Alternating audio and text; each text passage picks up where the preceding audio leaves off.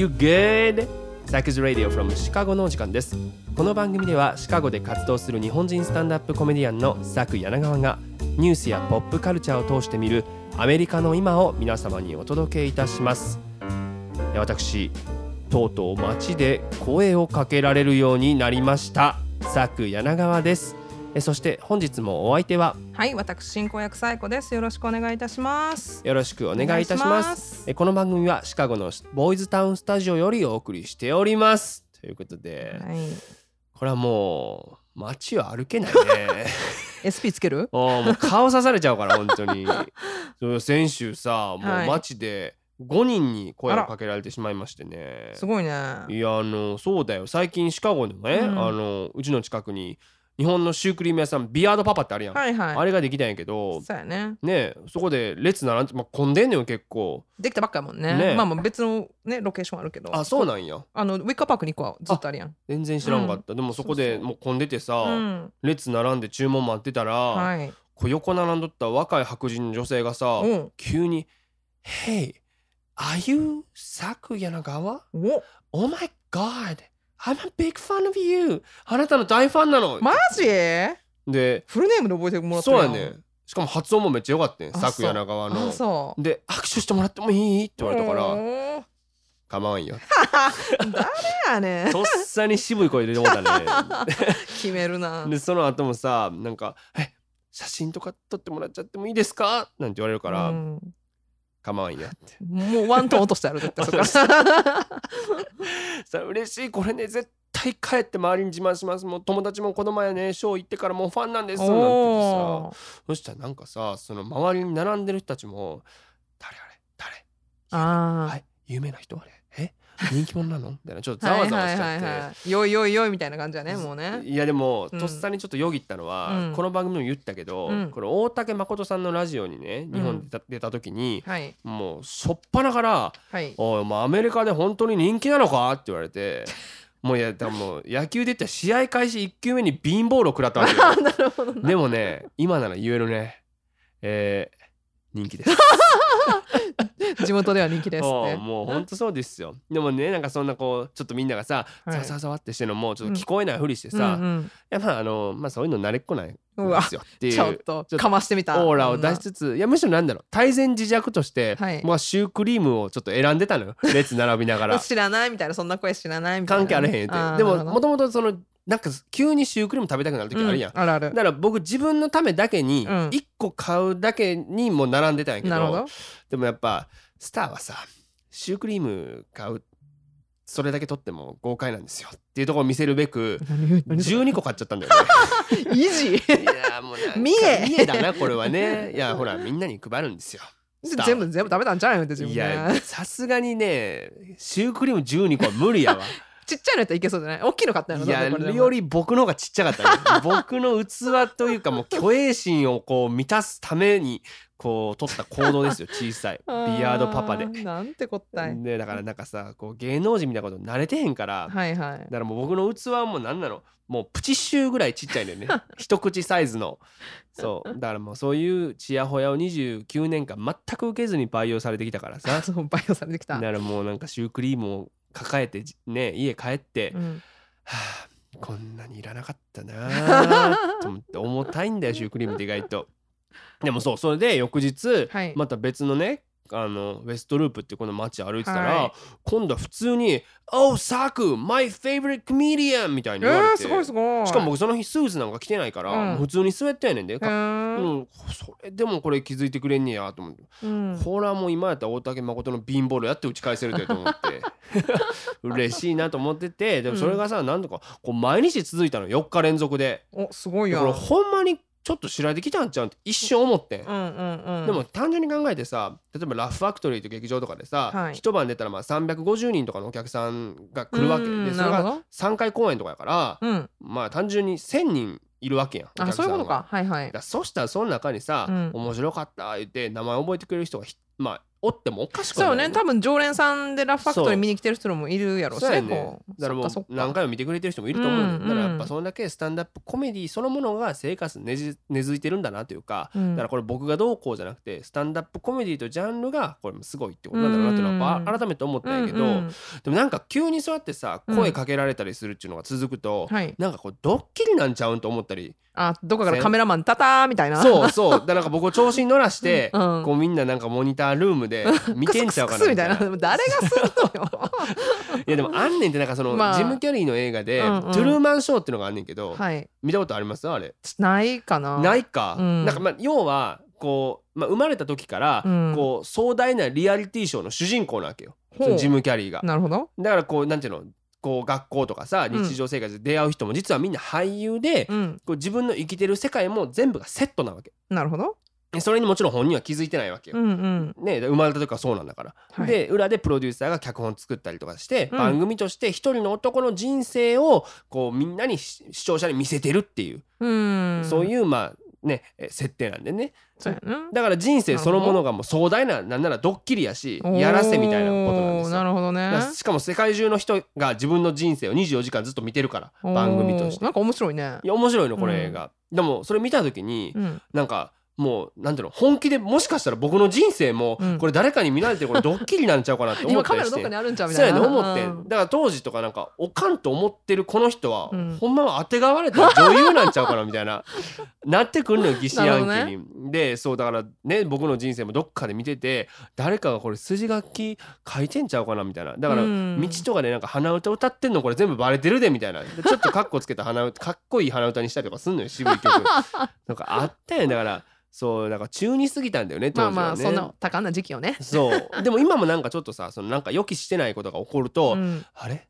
これもしかしてトゥルーマンショーなんじゃないの？みたいな僕の人生って。あよぎるんやそういうことが。よぎるのよ。でもないっすか？そういうの。なんか例えばなんかなんだろう映画とかの設定を露骨に信じてあるあるあの昔日本で「うん。悟られ」っていううんドラマがあったんして心の声が自分の心の声こうん。ほら自分の中で喋らんとさ思うことあるやんはいはいはいはい。それが実際聞こえてる人に聞こえてるっていうドラマ知らんな。知らん。私もねちゃんと見てないけど誰が出とったかなすあってうん。でそそれでそれうん。漫画やったんかな？漫画から来たんかな？はい。でそれをやった時にあ今私これ心の中で言ってこれ実はみたいなのを思ったことはある。やっぱあるよねあるあるある。影響を受けるよ。あるある。あるよ。でもまだその方がなんかあれですわ。大人やわ僕はあの何？小学校の頃うん。あのあるタイミングだったらホグワーツ魔術学校から手紙来て「あハリーポッター」みたいになるんちゃうかなとか信じてたし。なんかこれ僕リスナーの人にも聞きたいんやけど。これはでもいると思うよ。なんか小学校とか幼稚園ぐらいやった2年生とかやらさったらさ、うん、来るんちゃうね来るんちゃうってワクワクしてる子いると思うよ。僕でも中学3年生ぐらいまで本気で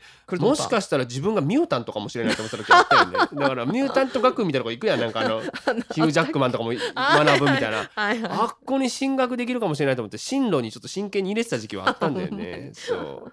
そう。で一昨日よ。はい。一昨日さあの写真撮影があってちょ電車でちょっと向かわなあかんかったんやけど、うんなんかそのまあスーツあんま電車とかで汚れたら嫌やから、うん。スーツだけこうなんつうの手持ちで持ってたの袋に入れて、はいはいはい。うん。そしたらさ電車の中で急に「あの日本の方ですか?」って日本語で聞かれて。日本語で？うん。え？あはい」っつって、うん。いやついにこれシカゴ住んでる日本人にも僕届いてると思って思ったんやけど、うん。次の瞬間「うん。ああのいやあのお持ちのスーツの袋に洋服の並木って書いてあったんで あそうだよね」っていう。ああのあ日本人いるわあ日本人ですか？って意味やったんや。そうやねだから洋服のが入っててよかったねじゃないとこれ中国語の可能性もあるから。そうやね。洋服並木だけやったらあのあ多分怪しい中国語で話しかけられる可能性ある。のっていうひらがなのおかげでね話しかけてくれてね。だからそう。まあまあ冷静に考えるとさ、うん。僕をもしコメディアンとして知ってたらうん「あの日本の方ですか?」って聞いてこうへんよね。あそうやねコメディアンの方ですかってなるね。あねだからねこうやってね人はね自分が有名人や売れたと勘違いしていく まあ、特にねあのほら何日も続いた後やったらね。そうやねそうなるわね。そうやだからやっぱねトゥルーマンショーですよ。これは。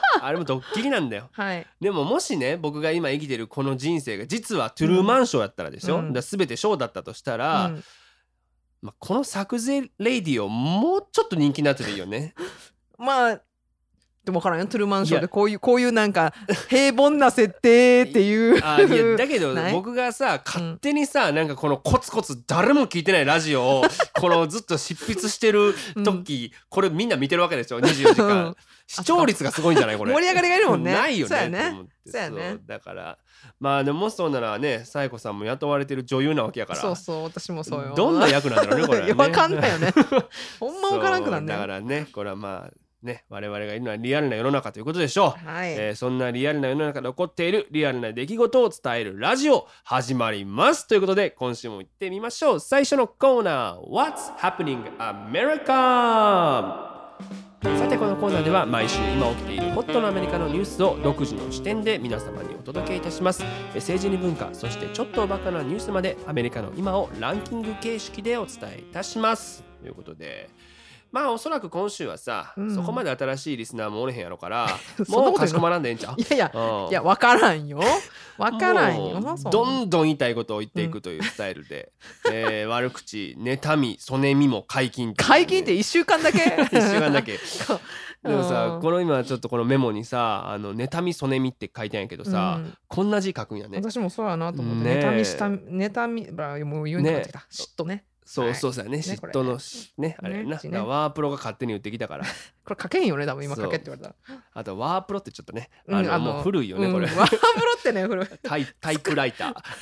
世代ちゃうやろ絶対だって、そうやね。んなそうですそうということでね、えーまあ、先週は何といっても独立記念日だったとい。うことで、英語では、まあ、うん。July 4th とか、はい。4th of July、うん。えーそれから、まあ、Independence Day なんていうふうに言って、まあ、祝日なんだよね。ね、えー1776年に独立宣言がなされた日に由来しているということなんですが、はい。まあなんといってもうん花火ですね、そうね。うん、もううん。全土で花火が、えー上がる日でございまして、だからまあ学校はもともともう夏休み入ってるからないんだけど、うん。まあ、お仕事はもちろん休みで,、ね、えー旅行やったり、うん。帰省。そうやね。あとはパーティーとかもね。そうね、えーバックヤードでそれこそね。そうやねんな。やるっていうことがあったりするんですが、あとは、えー恒例ホットドッグ早食い選手権もこの日やね。これあの記録更新したいやつ見ましたよ連覇やってたあのね。すごかったね。何個食べるんだっていう。そうだとそうかバーベキューとかね。まあ季節がいいですから、うん。する人も多いんじゃないかねと思うんですが、でもさっきなんかさ他なんかあったかなと思ってウィキペディア見てたら、バーベキューや野球などをして過ごすのが一般的って書いてあってさ、あなんかそうリンカンパーク的なとこ行ってこうそうそうそう。バーベキューしながら横で野球みたいな。野原でね。だから僕もね昨日朝から野球してきましたよ。ええでももうそのウィキペディアに書いてることはもう正しいんだから。いやめっちゃ暑か 暑かったよこの週末。めっちゃ暑かったね。まあ。そうそう。ということでねまあだからあーももちろんその7月4日当日もそうなんやけど、はい。特に、えー前日のね7月3日の夜とか、ね。ものすごいうるさかったね街がね。今週特にあの4日が土曜日曜日日曜だったねねだから。ら土曜の晩と重なったっていうこともあったんでしょう。でまあ爆竹とかさまあうるさかったね。なんか銃声に聞こえるからちょっと怖いんだよね。そうね。パーンってパーンってうん。あとそうでもまあおそらくさっきも話してたけどさ、うん。こう一番お酒をみんなが飲む祝日なんちゃうかなそうやね祝日の中やったら。そうそう。まあもちろん友達？そう友達とそうやな。あの家族とっていうよりは友達とねこうみんな飲んだくれるっていうのが結構一般的だったりもする。そうね。家族集まるけど、まあ、友達も呼んでみたいな。そうやね。なんかパーティー感が一番多いよね。サンクスギビングとかもさお酒飲むんやろうけどなんかもっとしっぽり家族な感じが、なんかだからビールとかあとなんかそういうなんつうのこうチビチビっていうよりはガーッといくっていうそうなんかもうパパーティーです本当。そうそうあのっていうのがあって、それこそ去年なんかできてへんかったやん、まあそうよね。だからその2年分が一気に来たみたいな感じでもうね花火寝れへん言うてあのね友達とかツイッターとかね。フェイスブックに complain してましたけどね。ね。だからそうお店自体は開いてなかったり、まあ、日本のお正月みたいにねそうそう閉まってたりするんですけども、まあみんな思い思いの祝日を過ごしたんじゃないかなということで、 July Fourth 関連のニュースからいってみましょう。最初のニュースです第3位バイデン大統領が独立記念日のイベントを開催。コロナ対策の成功を強調、独立記念日にあたる7月4日バイデン大統領はホワイトハウス内でイベントを主催しワクチン接種を含む自身のこれまでのコロナ対策での成功を強調しさらなるワクチンの接種を呼びかけたとのことです。というニュースですけれどもね、はい。まああの毎年ね大統領は何かしらのイベントを主催するというのがまあ慣例なんですけれども、はい、なんかそう去年さトランプがコロナの中でさ、うん。なんか結構派手な航空ショーをやってみてたよね。あったよねなんかあと。花火を強行したなんてことで批判もされてたけど、うん。まあみんな楽しみにしてる人がまあね、その多いというイベント、うん。まあ、7月4日なわけでございますが、はい。今回バイデンはホワイトハウスにですね1,000人以上の、えー来客、まあ、お客さんを招いて食事を食事会をねしたということで、まあ、多くがエッセンシャルワーカー、つまり、えー最先端で働いているはい。医療従事者、うん。そして軍の関係の方々だったということで,、なるほど。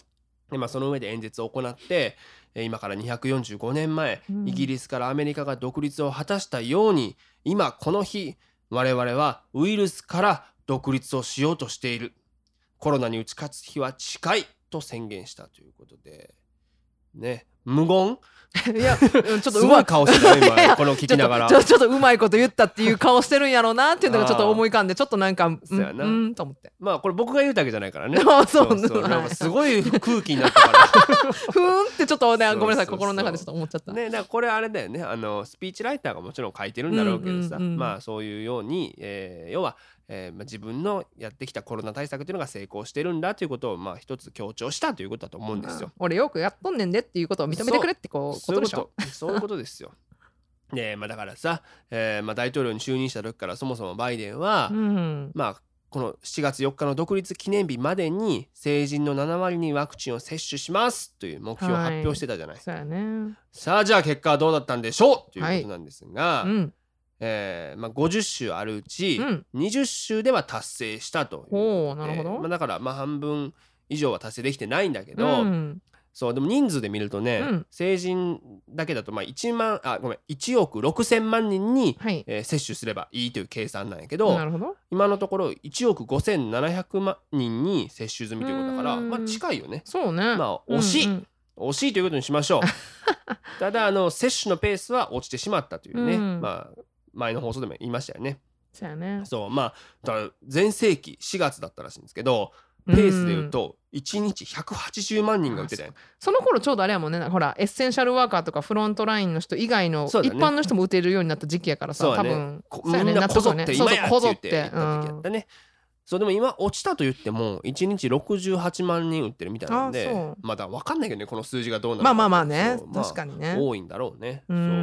でまあこれこの番組でもね前にも言ったんですけど、はい。基本的にまあ今打ちたい人は基本的にアメリカだといつでも受けられるという状態で、ね。私も家の近くのドラッグストアあのウォールグリーンとか見たらもう、うん。あの15分おきに予約がもう9時15分9時30分9時40分10時10分丸1日予約であすごいな4月の時こんなん全然なかったし、ね。みんな遠いとこまでそう遠いとこまでわざわざ行ってる人も多かったのにそうもう今はもうないつでもなん当日でも行けますみたいな、そうそうなんかその予約とか1分でさあの携帯とかでもできるけど今多分はい飛び込みで行ってももうできるよ、多分ね行けるよその場で。そうそうそう。ということでまあでもそう一応さガイドラインではうん。1回コロナで陽性になってしまった人は、うん。えーワクチン打つまでに3か月間は空けましょうっていうのがあるかなるほどらまあ一応そういう人たちはこれから打つんだろうなっていうのもあるかもだけど、まあ基本的にはまあ、えーまあ打ちたい人はほぼ打ってんちゃうかなっていうのがうよね。うん。えーまあ、シカゴの状況なんですけども、うん。逆に言うと打ちたくないという明確な意思がある人たちは打ってないっていうのが現状なんだろうね。そうやね。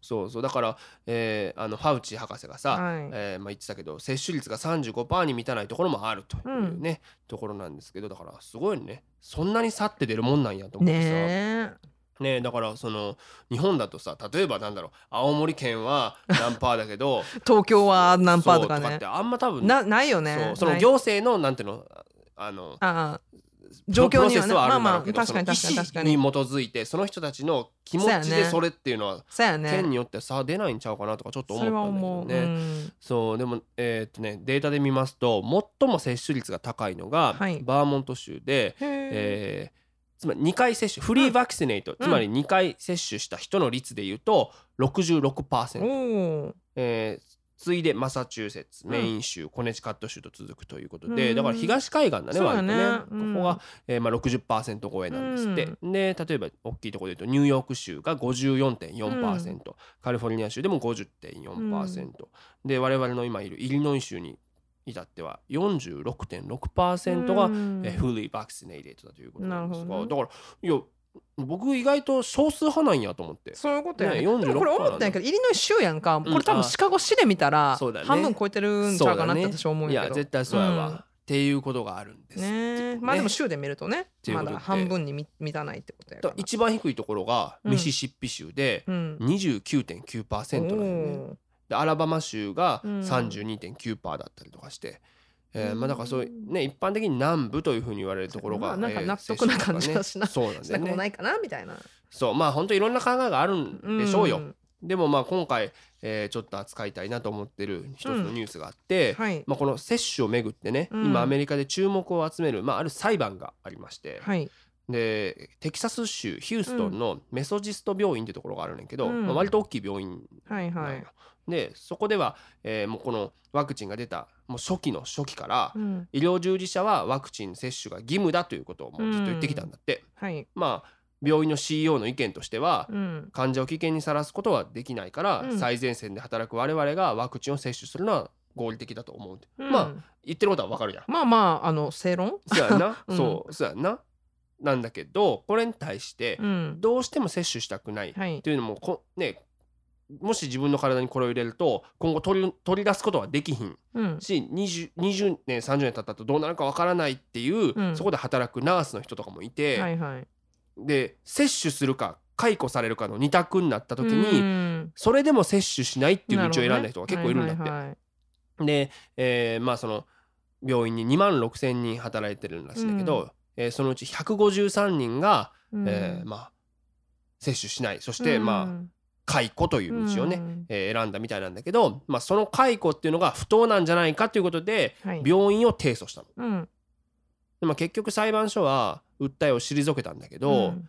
まあ、それをめぐってまたデモとかが今各地で起こっているということなんだよこれね。数日前やったっけ？このなんかそうそう。ね。まあテキサスらしいかなとは私は思ってんけどそうね。そうだからそのテキサスってところで言うとさ、うん。テキサス州フロリダ州では、えーワクチンの接種義務は違憲だと憲法違反だという法案が可決したばっかりなんですなよね。なんかすごいよね。なんかねまあ、基本的になんかここが日本とアメリカの違いよね。アメリカって基本的にワクチンの接種義務って何についてもないからさ、うん。義務はないから日本は義務あるあるやんか。でもそうね。でも日本別にワクチンの義務はないからね接種。あれ義務じゃないの？義務はないないない。だってそこはあの接種券っていうのが配られてるだけだからあわあのコロナじゃないよ。普通の別のワクチン生まれてそのちっちゃい時の予防接種って義務付けやんかあ日本は。でもアメリカってそれはないの。ちっちゃい頃から生まれて、チェックアップ行ってじゃあ次ショットですよって言われてももしやりたくなかったら。もうほんまにやりたくない意思があるやつそこでいや受けさせませんって言って言えるのがアメリカやから。せやな。でそれので育ってる人たちやからさこの人たちがさやっぱやりたくないのになんでコロナだけそれ義務付けやねんってなるとさ、まあ、なるほど違憲ってなる法案を可決したのもまあま確かにね。あかなと思って。そうですね。それはまあうんあるかなと思うわ、なんか、まあでもマスク着用の時もそうやってやん。こう国がさ マスクつけましょう。CDC がつけましょうって言ったけどあじゃあつけたいっていう人とかが、うん。こうまあいろいろ議論になったりさ、まあ、そ特に、れは特にね南部がねそうそ 多うかったからね。もちろんあとねヒスパニック黒人コミュニティが、はい。そのまあいわゆる過去のねその犯罪者と間違われてっていうところから反対したのもあったけど、まあとにかく一筋縄ではいかんかったやん。日本だったらもうつけましょうってみんなつけるというのが、まあ、割と普通、もちろんね、はい。あのつけたくないっていう人たちもいるんだよ日本でも。まあまあでしょうけどそう。声を上げないでしょ多分そんな。そう。まあ上げてる人もいんねんけどアメリカほどこんななんつうのこ騒が騒ぎはしなかったわけ、うん。でで今度このワクチンってところに関してもこれだけ多くの人がさえいろんな意見をやって一つ一つ議論されていく。そしてなんかそれに対する法案もこんなスピーディーに可決していっちゃうっていうのは、うん。こうなんともまあ良くも悪くもアメリカらしいなと思ったけど、ね。う、うん。でもそれがさちょうどさ独立記念日という日つつまりアメリカという国が自由と平等を宣言した日なわけじゃない、うん。そこに起こったっていうのもなんか面白いなと思って。そうやね。確かに。しかもその日ちょうどさそのワクチンを接種したそしてそれに大きく貢献したエッセンシャルワーカーたちの人たちがホワイトハウスに招かれてたわけやん。ああそうやね。でアメリカのお祝いしてねさコロナ克服をみんなで祝ってさ飯食ってる中で ね。一方では同じ医療従事者でもワクチン拒んでそのことで解雇された人がそこをめぐって接種しない自由を主張しているっていう。デモ起こしてみたいなね。ね。だから自由です。ね。自由やね。でもねまあ、まあ。あの医療最先端なんてこう患者とそうねね。まあだかららねまあだからそうやねんな。ねだから僕が入院したとしてそうね打ってくれてると安心は安心かなとは思うけどな。例えば自分が免疫がすんごい落ちてるさもうがん患者とかさ、うんうんうんなんかすごいもう菌にすごいセンシティブな場合とかでさ、ね。で看護婦さんがパーって来てさうん。私バクセスしてないからねねって来たらおちょっと怖いってちょっとなる気持ちはわかるよね患者側そうそうそう。だからまあ病院としての判断っていうのはまあすごく理にはかなってるなと思うけど、まあそこの中で自由ということをどういうふうに求めていくのかっていう折り合いだと思うのでまあこういうところでね、えーアメリカが発展してきた、えー歴史っていうのがあるんだろうなとそういう摩擦を含めて発展してきたんだろうなというところだと思います。はいということで次のニュースお願いします。第2位女子 100m の期待の若手リチャードソン選手大麻使用で東京オリンピック出場が絶望的にうん東京オリンピック陸上女子 100m でアメリカ代表に内定していたシャカリ・リチャードソン選手が薬物検査の結果大麻の陽性反応が出たため出場選手失格を剥奪資格を剥奪されたということになりましねた。ということでこのニュースですけど、はい、なんかさオリンピック関連のニュースまあいろいろあると思うねんけどさ、ね。まあ、日本だといっぱい大きく報道いろいろんなニュースがされてると思うねんけど、うん、なんか先週のねアメリカにおけるオリンピック関連ニュースだと一番これが大きかったんじゃない？なんかね私もなんかこのあれ知らんかったけどこのなんていうのペティションみたいなのが回ってきてたからうんそれでこの選手はそううんなんかそれこそ、えー、と SNS 上とかでもすごく大きい議論に展開していったというか、まあなんだろう単なるスポーツニュースの範疇を超えていろんなところで議論がなされた話題というか、うん。そういうトピックでしたということで、はいえーまあ、渦中のシャカリ・リチャードソン選手なんですが、うん。ルイジアナ州立大学に籍を置く、はい。若干21歳ということで。21歳に見えなかったよ見えへんねそうだからもう なんだろう。今アメリカの陸上界では一番期待されてる選手と言ってもいいと思うんですけど、うん。えー今季世界第2位となる10秒72の自己ベストをマークして、えー今年6月19日に行われた全米選手権では10秒86の記録でぶっちぎりの優勝。おーさすが。ということで東京オリンピックの女子 100m 代表に内定していたということなんですよね。でさいびっくりしたのはさ155センチなんだよ。ね。むっちゃちっあだね。私よりちょっとちっちゃいよ。そうなんだよ。いやだからそのね多分陸上のそのスプリンターとしてはうん。小柄じゃない？そうね。でねその中でものすごいやっぱなんつうの躍動感がやっぱすごいしさ、うん。でなんか髪がオレンジ色の長髪なんだ結構奇抜な感じのオレンジね。そうそう。でこれをたなびかせて走るっていう姿で、うん。えーまあ本当にスポーツ興味ない人でも一度はニュースで見たことあるぐらい、ね。ねいろんなメディアにも出てたし、うん。とにかくもう金メダルの最有力候補だった、うん。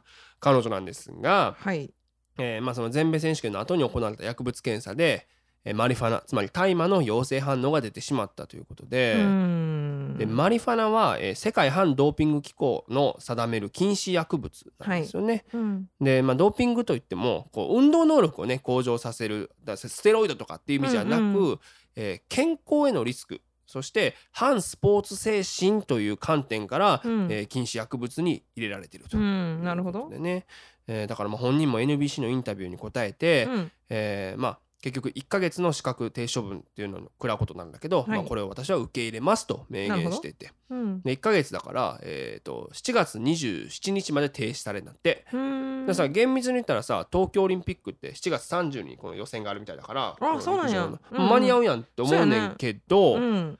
問題はねこの言ったら6月に行われたうんうん。全米選手権の、うん。えー記録自体が抹消になるわけよ。あーそっそこがだっ違反なわけだから。違反してるからか。はいはいはいはい。だからそこの優勝も取り消されて出場が叶わないということなんだどそっか。世界2位のこの自己ベストをマークしたっていうのはあんま考慮には入らそうなんだよね。ないんだねからまあそこを考慮に入れて一部報道では、うん。あのリレーあるやんあーはいはいはい。リレーには出られるんじゃないかと言われてるけど、うん。まあ、ここからもう連盟の判断というか、あーそっか。ね、アメリカが誰を派遣するかなるほどね。でうんで、まあ、この処分をめぐって、まあ、大きい論争が展開されたわけなんですけども、はい。もうだからなんていうのこれもうスポーツとドーピングっていう問題じゃなく、うん。むしろマリファナ需要論に近いこう、うん。論争の展開のされ方だったよね。ろね。だから今見たらそのアメリカ国内において嗜好品としてのマリファナは、うんえー、と50種のうち20種で合法なんだよね。だかなるほどらこれささっきのワクチン70%いってる州と結構しかも重なるのよ。ああそうそうあの地域とかもさうんだからもちろんイリノイ州も去年から、えー合法化されて、ね。今はもうもうバンバンみんなね全然もう街中で余計匂いががひどくなりましたよ。ねえ。そうなんだよ。我々はねもうちょっと匂い匂いがちょっと好き 好きじゃないからね、うん。ということでまあえーそうそうそうそれでさっきの嗜好品としてだったんだけど、うん。医療大麻っていうことにうん。言うと、もう44の州で合法なそうよね。そう、うん、納得なんか。ね。うん。っていう中で、まあ、今回の一件なんですが、はい。まあ、この一件で彼女を擁護する人の多くが、うん。いやマリファナで足速なれへんやろっていう。あ、そうごもっとも。そうはいだからそれ要は運動能力を向上させたわけじゃないでしょっていうこととか、えとかそもそも合法なんだからこんなルール自体がおかしいんだっていう人とか、うーん。そうあとまああの彼女の場合大会の1週間前に、うんえーお母さんを亡くされているということで、そうなんや。ねまあ、その精神安定のために吸っただけなんだから多めに見てやってくれっていうみうたいな感じなのよ。ん、なるほど。だ。からバイデン大統領もインタビュー答えてたよこのことで。あそう。そう。でなんかまあこの規則自体おかしいんじゃないですかねっていうふうに言ってたよ。だからそう。まあ確かにさこう、うん。マリファナ自体にねまあ精神を安定させる効果があるなんて言われてるわけじゃない、うんね。実際この世界反ドーピング機構のガイドライン見ても、うん。2012年のロンドンオリンピック以降これ緩和されてんのよね。なるほど。えー。で要は競技期間中でなければ基準値の数値っていうのがまあちょっと緩和されてんねんけど、うん彼女の場合これ思いっきし大会中やん、うんうん。に吸っても出るからねっていうことでまあでもそのささっき言ったステロイドとかと比べると処分っていうのはまあ軽くって、なるほど通。常は、えーうん3ヶ月間の出場資格取り消しなんだけど、はい。まあ今回まあこれねお母様が亡くなられたとかいう、うんまあ、あとそれに伴うカウンセリングも受けてるということから、うんえーまあ、1ヶ月という処分にあちょっとじゃあ多めに見てもらえた感じの。っっていうことなんで。ね。で、まあ、実際今アメリカ陸上競技連盟にはねそれも重いだろうみたいなね、うん。東京オリンピック走らせたれっていう署名が多数寄せられてるというそうこの署名サインしてくださいっていうのが SNS でねあの、うんうん私のところにも来て、うん。だから相当拡散してねいろんな人にも言ったんじゃないかなと思うんですけども、そうまあどうですかこの問題。ねえ。いやなんかん人情的な面からしたらさこの人たちが言ってること分かるやん、なんかもうお母さん亡くなしそやな。てる。精神安精神安定やしさ、カウンセリング受けるぐらいからっていう面は分かるけどさ、うん、でもルールはそうやねんな。ルールじゃんって思うところがね。そうやねん。日本人なんかねこの考えは。でも。いやーやしいや僕思ったのはさ、うん。いや彼女がその NBC テレビに出てさ自分の非を認めて、うん。もう前を向こうとしてるわけよ、ね。この処分もあんま、うんうんうんう受け止めますと。はい。だからもうなんか我々外野がなんかやいやいやいや言うことじゃないんじゃないかなっていうのがあるし。あーまあその後にね。まあ確かにね。あとこのねさっき西郷さんも言ってたけどルールはルールやし、うん。まあそれ知ってたやろっていう。そうやね。そうだからなんつうの？ここでさマリファナが人体にそんなに実は悪い影響じゃないんだよとか本当は大丈夫なんだっていう議論をするのって、うん。なんか筋違いな気がして。ね。そう。確かにだからもしだってそのルールがとか言うんだったらもう根本から変えなあかんし。そういうことよね。うん。ルール変えようって話よね。だしさ合法だからってさっき言ってたけど、うんこれ別にオリンピックってアメリカだけじゃない多くの国が参加してる国際スポーツなわけや。ん。そうやね。で例えば日本だってさあのもちろん非合法じゃないですか。関係あそうやね。そうやろ？んんん。だからそれこそグッドポイントそれ。スポーツマンシップに反するとみなされるのはある種当然。当然やね。確かにか確かに。そうだからん。もちろんさ、もうその彼女がお母さんを失った悲しみとかってもう僕らはもう想像しえないと思うのよ。うんだけどまあルール違反っていうのは知ってたからそこを超えてしまったからにはやっぱペナルティっていうのは受けなあかんねやろなとは思うよね。うんだってさアスリートの人たちって本当に風邪薬ね一つ飲むのにもさ、うん。ものすごい細心の注意を払そううやん。そうよ。本ね、目薬さしたりさ、うん。育毛剤でもあかんとかさ、うん。だその全部成分表見てとかさ、うん。やるしそうやってみんなが神経尖らしてやってるのになんか自ら吸っちゃうっていうのはなんかこんだけ才能ある選手だからこそうん。あまりにももったいないよね。そうよね確かに確かにしか確かに。もその一人でやってるわけじゃないやん。もうこの人のきっとトレーナーとかさいろいろメンなんかいろんなコーチとか見てさ、うん。チームでやってるからその人たちの生活も背負ってるっていうのはねね。21歳でも分かってほしい気はするなと思うけどでもうん多いよねアスリートでこうね。精神的にうん。こうすり減るというかさあうん。の負担がかかるんでしょう。プレッシャーもあるし。そりゃそうよ。ね。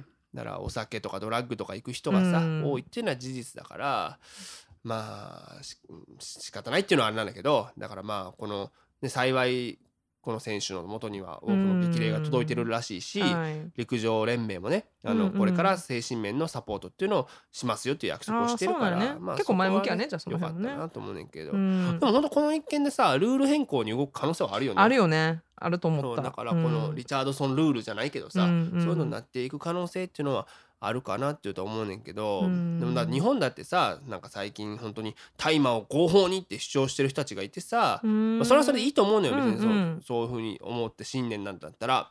でなんかもったいないなちょっとちょっと思ってしまうのは、うん。なんかそれ主張してる人たちの、うん。ちょキャラがね濃いんだよそれ関係あんの？ね。いやなんかいやだからさいなんつうのこう一般の人に届いてるかなと思ってその主張が。だからこうそのキャラのせいでこれがちそうゃんとストレートに届いてないってこと？そうやね。のだからえこの人たちやばい人なんちゃうの？っていう偏見をそう持っちゃうしメディアもそういうようなこう編集にしうるような感じで言っちゃうとなんかさやっぱ周りはさいやこれやめといた方がいいねってそういうことか。なん。かちょっとヒッピー的な人が言っちゃうからみたいな。そうやね。とかあと自分たちがそれで捕まっちゃったりしてるからあそういう人が声上げたりいやでも酒井さん？あー。酒井のさんあのもうあのウィードじゃウィードマいやリファナじゃなからてあの本当に本気のやつなんでごめん。各性罪なんで。僕が言ってるのはあの高木さやさんとかさはいはいはいはい。僕や好きなんですよ僕高木さやさん、ね相棒出てるもんね。そうなんだよ。だけどもうあれもうなんてたのか。もうあの花の里っていうあの小料理屋がさ 僕なんかちょっと大葉とか乗ってるのが全部なんかそれに見えてきちゃうんだよもうマね。リファナやと思ってこれ右京さんもやってるねやってるわそれ。絶対やってる亀ちゃんもやってたよ絶対。亀ちゃんだから我々古いんだ 相棒が。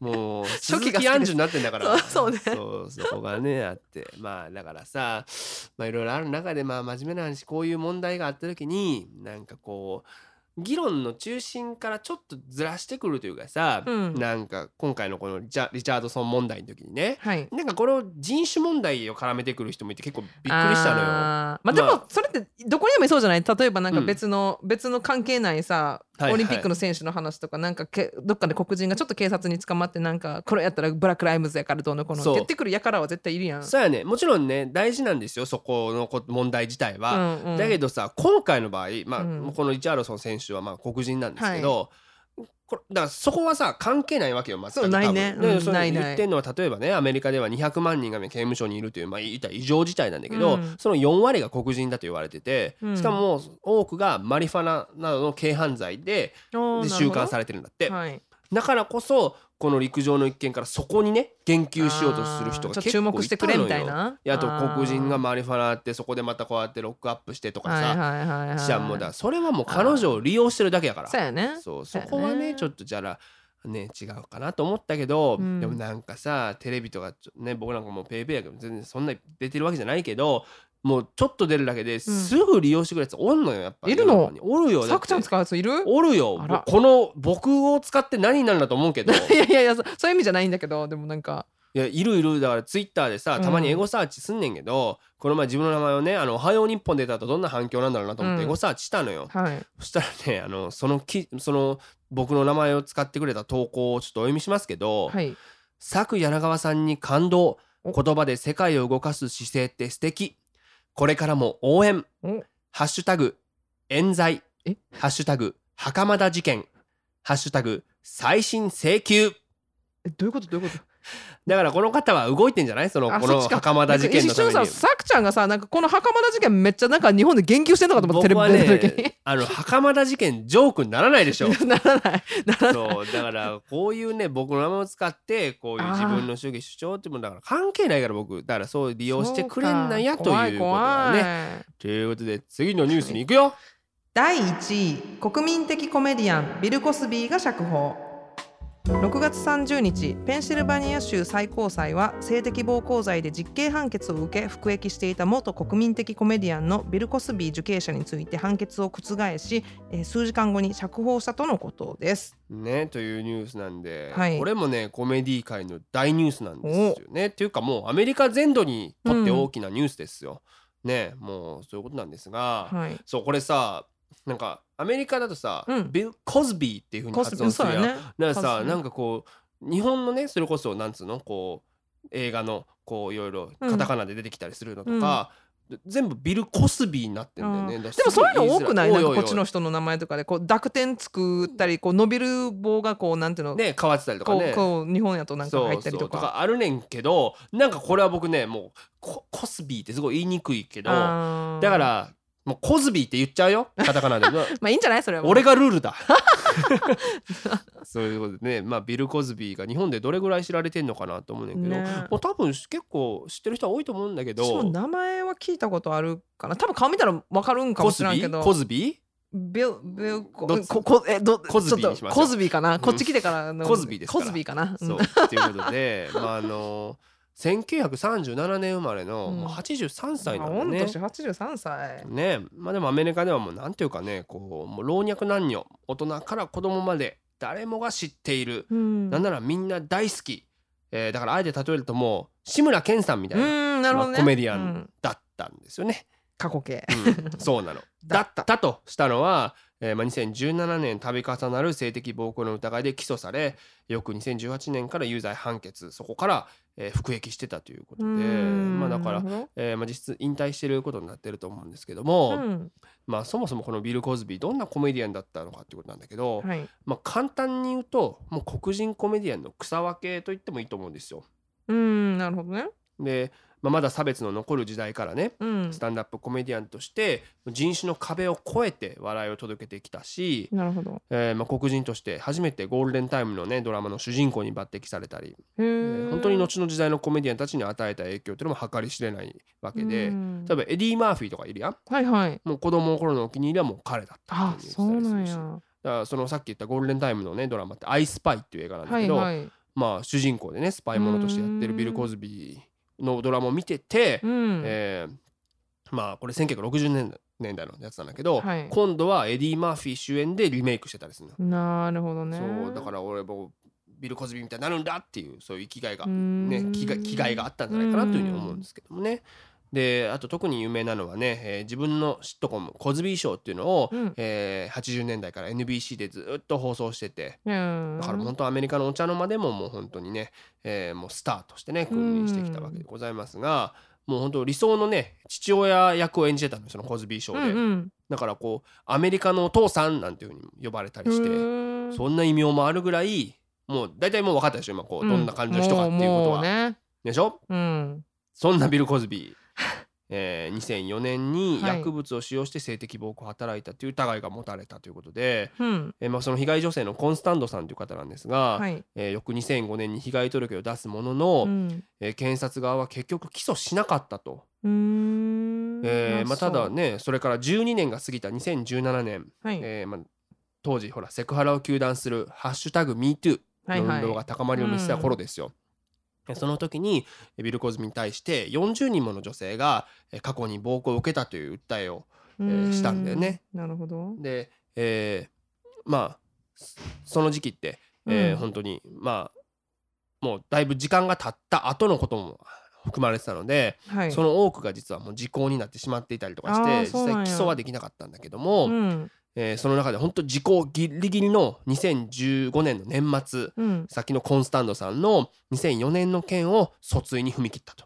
あそうなんや。そういうことだったんだうって。で、まあ、2017年初公判が行われたんだけど、まあ、陪審員たちがね53時間審議したんやけどもうん。評決に結局至らず、裁判官が議会不一致による審理無効というのをけ宣言すると、ね、聞いたことないよねなかなかねね。でまあ翌2018年、えー結局まあ有罪判決が出てそこから服役してたということなんですけども。うん。だからもう例えばこれによってさあのアカデミー賞とかのねあのアアカデミーの会員からも除名されたりとか、ほう。過去の功績っていうのも本当に、まあ、なかったことにされたりとかね、うん。あと大学の博士号とかも消されたりしてるわけなんですよ。厳しいね。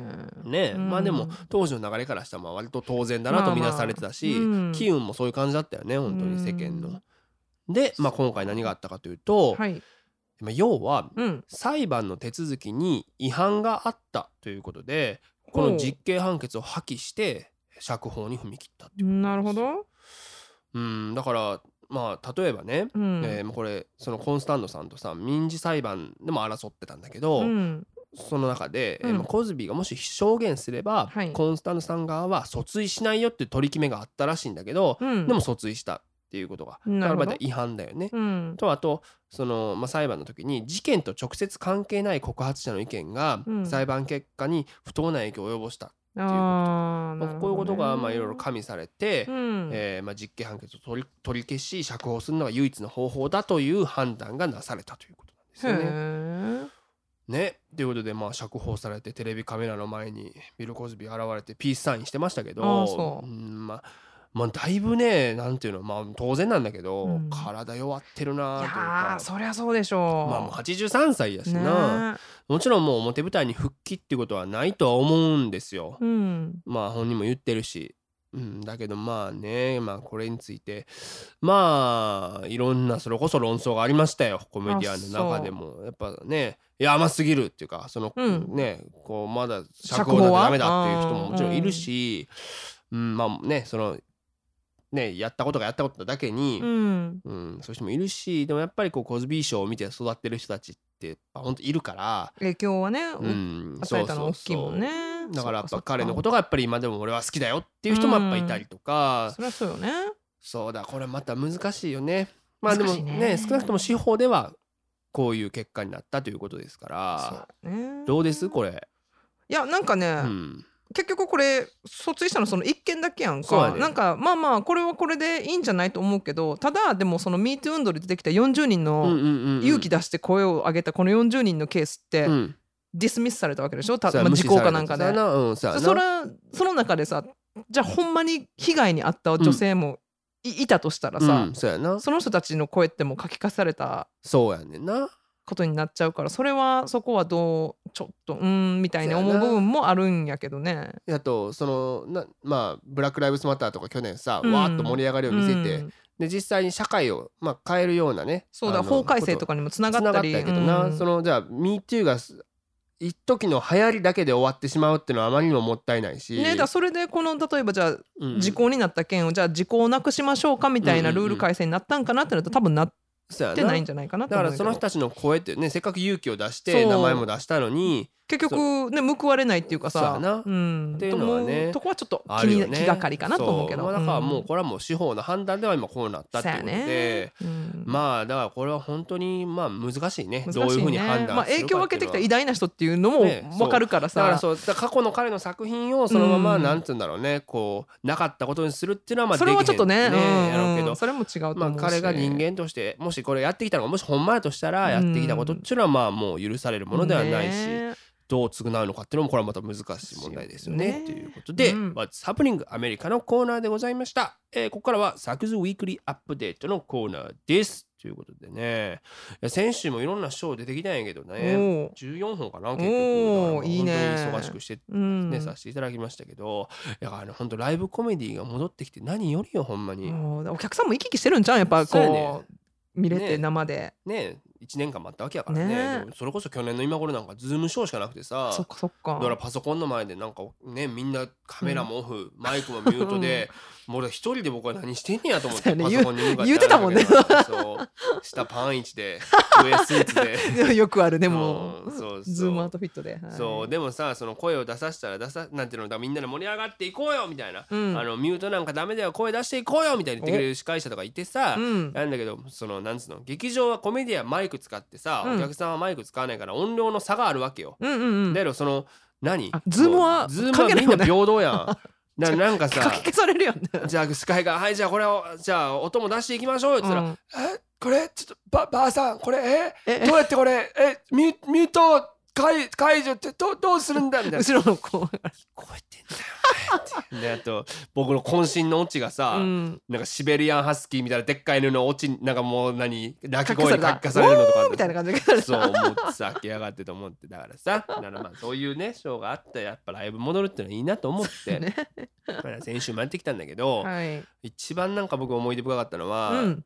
ねさっきのそのジュライフォースの前日よ、はい土曜日ね。人々が一番はっちゃける土曜の晩、うん。3本やったんよね。おーいいね。でまあ、2本やった後、うん。最後のこれもう今日の仕事終わりどこでやろうっていうことで、うん。屋外でのショーに呼ばれてたから、うん。まあ行ったんやけどそれはうん。デッドグラスコメディっていうまあショーで、はい毎回なんかね違う場所でやる結構熱いショーなのよ。あそうなんや。場所が毎回なんていうの変わって、はい。そうそうそう。でこれまあ3回ぐらいでできたんやけど、うん。もう毎回すごいなんていうの熱量もすごくてさいいなと思いながら。デッドグラスやもんねだって。名前すごいと思った。すごいね。で、まあ、今回その指定された場所見たら、うん。普通の民家なのよ。えそんなもんあるんや。民家でやんねん。だ誰かがまあなんていうの？その持ってる家をうちで使ってよみたいなうち使ってよみたいなことだったんだろうね。民家やけど多分まあ豪邸とか大大きいお家なんやろ豪邸ではないけどねま普通のまあアメリカの、まあ、あちょっと、ね、サバーブにある感じの郊外っぽい家で、でまあだから裏庭みたいなのがあってさ、でそこにみんななんつうの？簡易椅子パイプ椅子みたいなの持ってきて、芝生の上にそれ置いて座ったり、あと何もレジャーシートみたいなのはい持ってきて座ってるお客さんもいるみたいなね、うんでもだから50人ぐらい集まってさ結構集まってるね。民家に50人集まるってまあまあギュウギュウやにね結構すごいね。でしょ？であの BYOB ってみんながお酒持ち込みかみたいな感じでなんかさ安いビールをさ、うん。あのクーラーボックスに入れてね。うん。あのあ一番美味しいやんあんな。氷うわーって入れたらはいはい。もうキンキンにに冷やしてね。うんそう。でみんなさそのジュライフォース前でさ、うん。外やしなんかこう開放的になってて、もうん。うなんかショーを見ながらもうみんなマリファナ吸ってんのよ。あー。うだからわすっもうごい光景がもう想像できるわ。黙々やんけと思いながらもうしんもうしんどいなと思いながら、もううん。もうマリファナ好きじゃないから、はい。匂いがね、うん。でえーでポーチみたいなのがあんねんけど、うん。でもそこをステージにしててだちゃんと照明もいて。いい感じやねめっちゃいい感じ、うんうんなんかその雰囲気もすごい良くてさ、そのマイクもちゃんと音しっかりしてアンプもちゃんとあっおすてごいすごい。っていう感じやってんけど、うん。ねめっちゃ暑かったやんこの週末ほんまに暑かったよね。32度やってん摂氏 はい。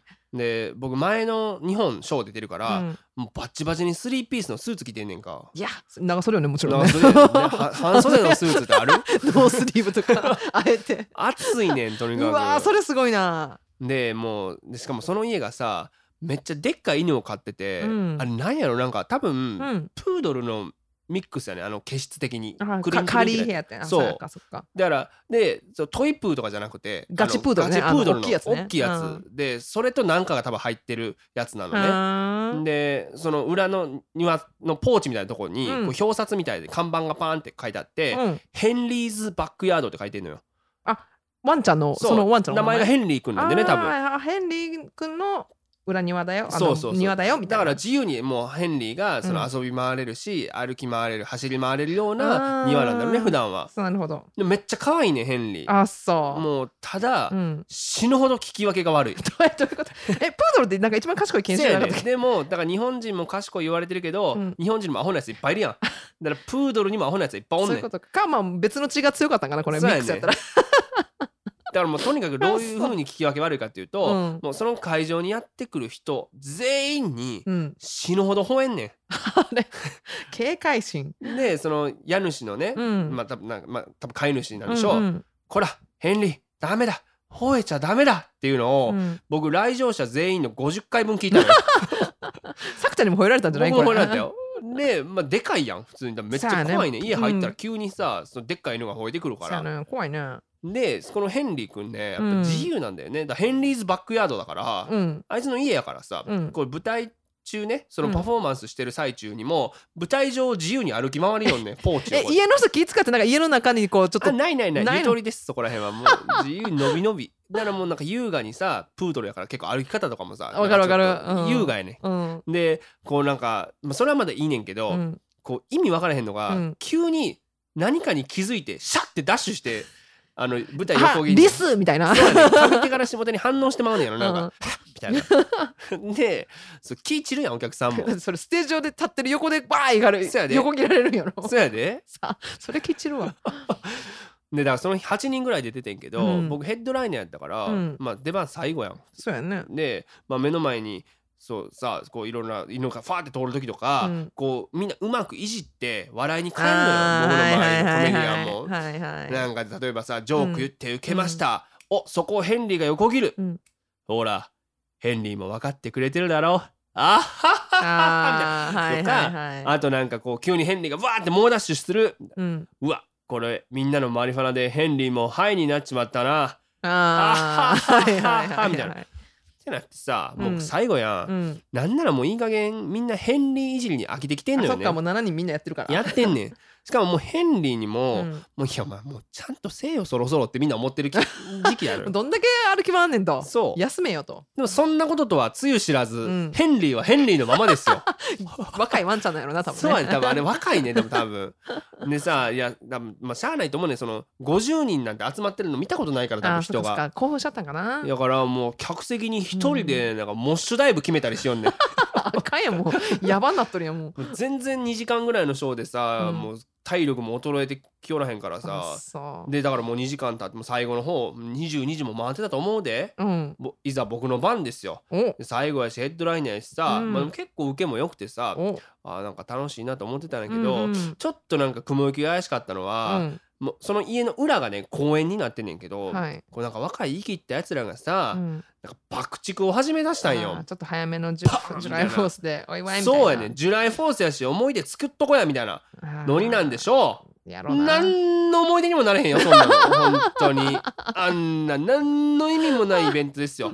この俺様が舞台に立ってネタをしてるのに爆竹なんざめっそうもないよバカ野郎と思って、まあつゆ知らずにペーンってやってたよねみんなそうやで、だからもうしかもパンパンパンパンパンパンなるわけよ、ねもうもうすごい音量ですよ、うん。ほんならそれにさヘンリーが興奮してもってさ 最悪や。舞台上でさもう次はもうワンワンワンワン放り出す始末ですよ。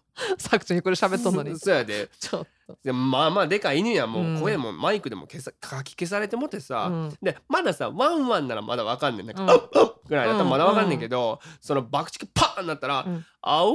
あ 遠吠えになっとるやん。それにね、うん。大爆笑でした。お客さん。はい。そ僕より笑いを持ってきましたヘンリーは。なんさんもういじることなんかできへんよもうその状況で、そうやね。だからもう僕はねただ大きい声でうん「おヘンリー!」って言ったっていうだけでしたよ本当に。まあまあまあでもヘンリーのおかげでこうほらさくちゃんの時間持ち時間の間にこう、まあな。爆笑が起こったということで。そうヘンリーのおかげです。アドリブに僕は弱かったということでね。今週のサクズウィークリーアップデート魔界のお話全略シカゴよりのコーナーはヘンリーでございました、えーここで番組お聞きの皆様にお願いです。サクズレイディオフロムシカゴでは番組をご支援していただける方々を随時募集しております。世界中でポッドキャストそして YouTube などでお聞きいただけるこの番組には皆様のお力が必要です。シカゴからアメリカの今を継続的に発信できるようお力添えをいただける方々企業様などいらっしゃいましたらサクズレイディオ at gmail.com までご連絡を。えーベンモアカウントや PayPal でのご参加も可能になりました。ポッドキャストの概要ページもしくは YouTube のこちらのアドレスにお願いいたします。どのような形でも構いません。皆様のご協力が必要です。ぜひともよろしくお願いいたします。さてそれでは次のコーナー行ってみましょう。サクズ Weekly English このコーナーでは便利な英語表現や今アメリカで流行りのフレーズを紹介していきます。今すぐにでも使えるそして使いたくなるようなフレッシュな英語を一緒に学んでいきましょう。ね。フレッシュな英語ということで、ね、フレッシュな英語。ということでね。今週は何でしょ今週はねやっぱこうせっかくなんで我々はい。シカゴからお届けしますから、シカゴっぽい言葉。えーまあ方言っていうかね方言、うんうん。まあシカゴ語をちょっと、えーご紹介したいなと思います。えー、ポッ。プポッ。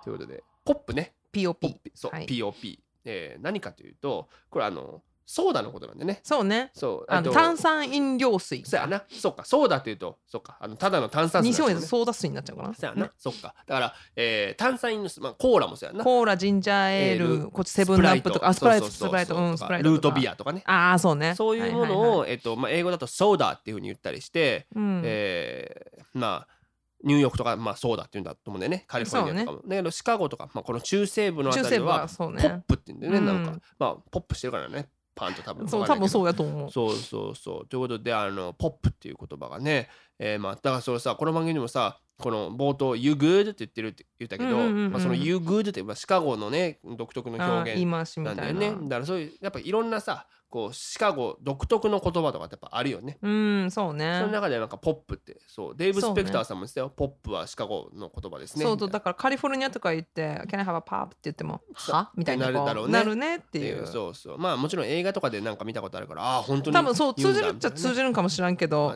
お親とはなるよね。他の人からしたらね。そうだからそれで言うとなんでこれ言おうかと思ったかというとさ、うん。そのまあまあこれは鉛とかではないけどさ、はい。その独特のその地域の言葉とかってやっぱあるじゃない、あるね。でまあ鉛ももちろんあるじゃない、うんあるある。で日本語にももちろん鉛ってあるねんけど、うん。なんかさその日本の英語教育ってさこうリスニングのコーナーとかさ、い。CD とかなんかついてたりするやん、うんうん。教科書に、はいはい。毎回さすごくなんていうの？